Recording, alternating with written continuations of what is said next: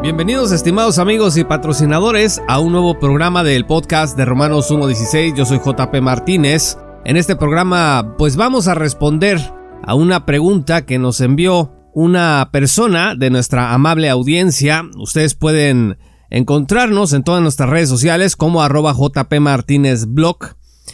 Y uno de nuestros seguidores nos envió la pregunta que dice así, Estimado hermano, saludos en Cristo Jesús, quiero preguntarle si el dispensacionalismo es antipentecostal o no. Un amigo me dijo que el dispensacionalismo es cesacionista y como prueba me dijo que Rairi enseñó que el bautismo en el Espíritu Santo y el momento de la salvación es uno solo, y el pentecostalismo enseña que son dos momentos diferentes donde el bautismo se evidencia con el hablar en lenguas.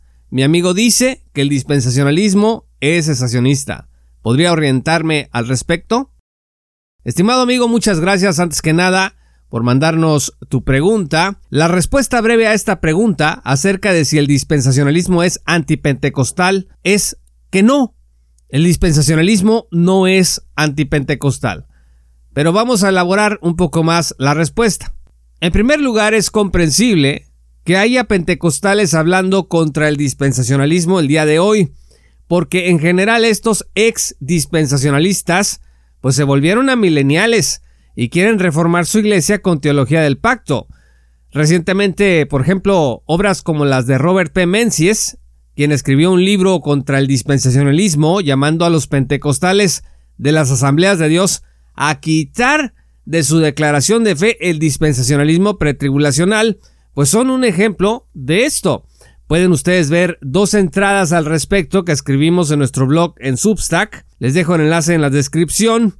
Así que eh, no es raro escuchar a gente dentro del pentecostalismo que esté hablando ya contra el dispensacionalismo, que tenga tiempo escribiendo contra el dispensacionalismo, pero en general lo que yo me he dado cuenta es que estas personas se volvieron reformadas a mileniales o posmileniales y por eso están a dale que dale contra el dispensacionalismo. En segundo lugar, ya refiriéndonos a la objeción sobre la enseñanza de Rairi acerca del bautismo del Espíritu Santo, que no es compatible con el pentecostalismo, lo que Rairi dice, pues es verdad que Rairi creía que la salvación y el bautismo del Espíritu Santo sucedían en un mismo evento. En su teología escribió, cito, el bautismo del Espíritu es la actividad del Espíritu que une al creyente con el cuerpo de Cristo al mismo tiempo de la salvación. Fin de la cita. Ahora, también es cierto que nuestro seminario, el Seminario Teológico de Dallas, enseña lo mismo en su declaración doctrinal, artículo 12. Cito, creemos que el Espíritu Santo, la tercera persona de la bendita Trinidad, aunque omnipresente desde toda la eternidad, cumpliendo la promesa divina, puso su morada en el mundo en un sentido especial en el día de Pentecostés. Desde entonces mora en cada creyente, y escuche, y por su bautismo los une a todos en Cristo en un solo cuerpo. De allí que puede ser la fuente de todo poder, toda adoración y servicio aceptable de Dios. Fin de la cita. Esto dice la declaración del Seminario Teológico de Dallas acerca del hablar en lenguas, que de acuerdo con el pentecostalismo es una evidencia del bautismo del Espíritu Santo, pues la declaración del Seminario de Dallas también dice lo siguiente, cito, creemos que algunos dones del Espíritu Santo, como hablar en lenguas y sanidades milagrosas, fueron temporales. Creemos que el hablar en lenguas nunca fue la señal necesaria o general del bautismo, ni de la llenura del Espíritu. Fin de la cita. Así que aquí ni para dónde hacerse, es verdad que eh, y la declaración del Seminario Teológico de Dallas, pues sí son incompatibles con la enseñanza del pentecostalismo clásico acerca del bautismo del Espíritu Santo. Dicho esto, aunque Riley y la declaración del Seminario Teológico de Dallas digan estas cosas, eso no significa que el dispensacionalismo sea antipentecostal. Puede decirse con certeza que la enseñanza de Riley y del seminario en cuanto al bautismo del Espíritu Santo no es compatible con la enseñanza del pentecostalismo clásico? Sí. ¿Puede decirse que el dispensacionalismo es antipentecostal? No. La respuesta es que absolutamente no. Pero ¿cómo es esto? A ver, el dispensacionalismo estudia el cómo Dios dispensa o administra sus asuntos soberanos y divinos de acuerdo con su voluntad y a través de varias etapas de la revelación en el proceso del tiempo. Dicho de otra manera, estudia los cambios en el plan redentivo de Dios a través de la historia. Hay dispensacionalistas, por ejemplo, que ven siete dispensaciones, mientras que otros ven cuatro y otros ven tres. De hecho, la declaración del seminario de Dallas al hablar de las dispensaciones en general en su artículo quinto Dice, creemos que tres de estas dispensaciones o reglas de vida reciben especial atención dentro de la revelación de la Escritura, a saber, la pasada dispensación de la ley mosaica, la presente dispensación de la gracia y la futura dispensación del reino milenial. Aquí se habla de tres dispensaciones en sentido específico, pero dice que se cree que Dios administra y avanza su propósito en la tierra a través de sucesivas y diferentes dispensaciones, eso dice el artículo quinto, en cada una de estas consecutivas administraciones, escuche, Dios gobierna su relación con los seres humanos de distintas maneras. Dentro de cada una de estas varias economías existe una responsabilidad peculiar del ser humano, seguida por su fracaso en llevarla a cabo, y el consecuente y merecido juicio divino. Todas estas dispensaciones cubren la totalidad de la historia humana. Esto dice la declaración del Seminario de Dallas.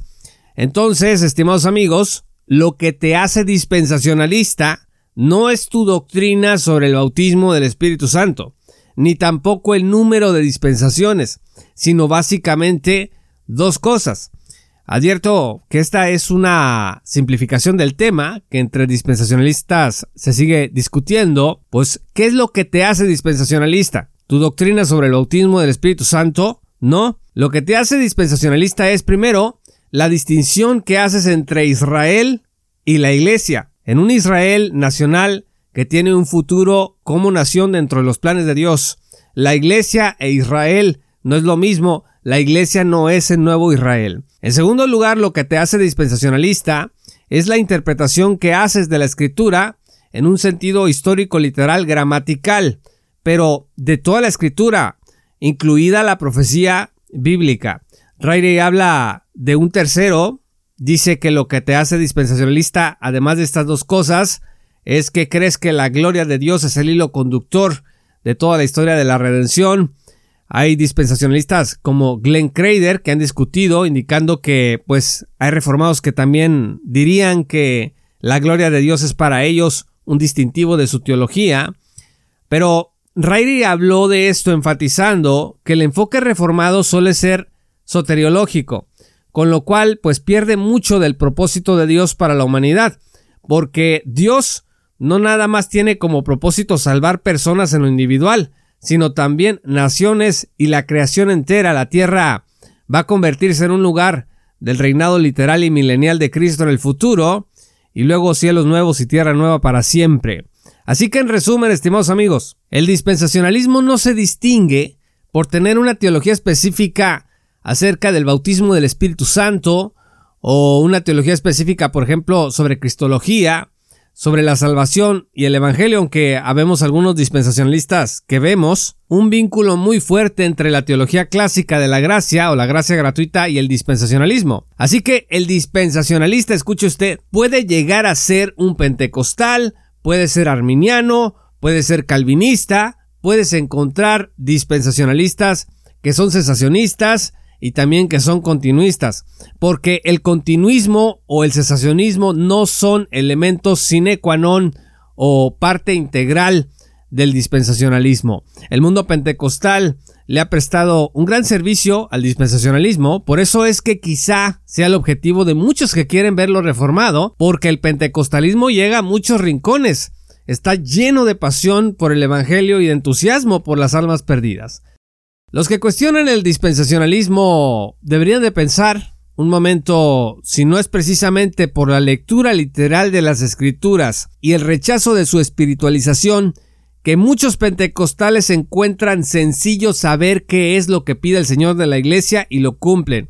Quizá es debido a que estos pentecostales entienden acerca de la tribulación que viene sobre Israel y el mundo, que estos pentecostales entienden de la necesidad de proclamar la verdad y honrar al Señor pregonando las bendiciones que se avecinan sobre Israel cuando éste ya arrepentido de haber rechazado a su Mesías, sea redimido por el Señor en su segunda venida con todos sus santos. Si eres pentecostal y quieres abandonar al dispensacionalismo, pues adelante, puedes hacerlo, pero no lo hagas que porque Riley no confesó la doctrina pentecostal sobre el bautismo del Espíritu Santo, porque eso significaría confundir la amnesia con la gimnasia, no vayas a terminar el día de mañana pues rechazando, no sé, la teología reformada presbiteriana, por ejemplo, que porque te dijeron que a los niños, a los bebés hay que bautizarlos, o vayas a rechazar cierto sector del movimiento neopuritano contemporáneo que porque te dijeron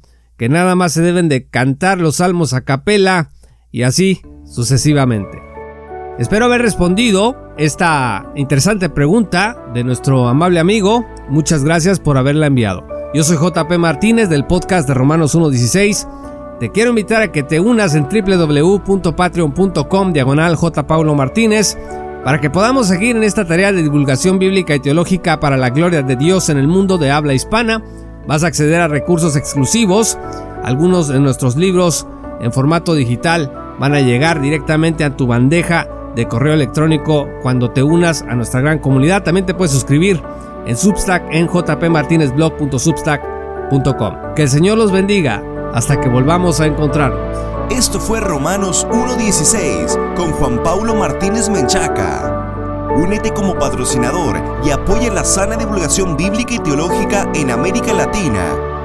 Romanos 1.16. Todos los derechos quedan reservados.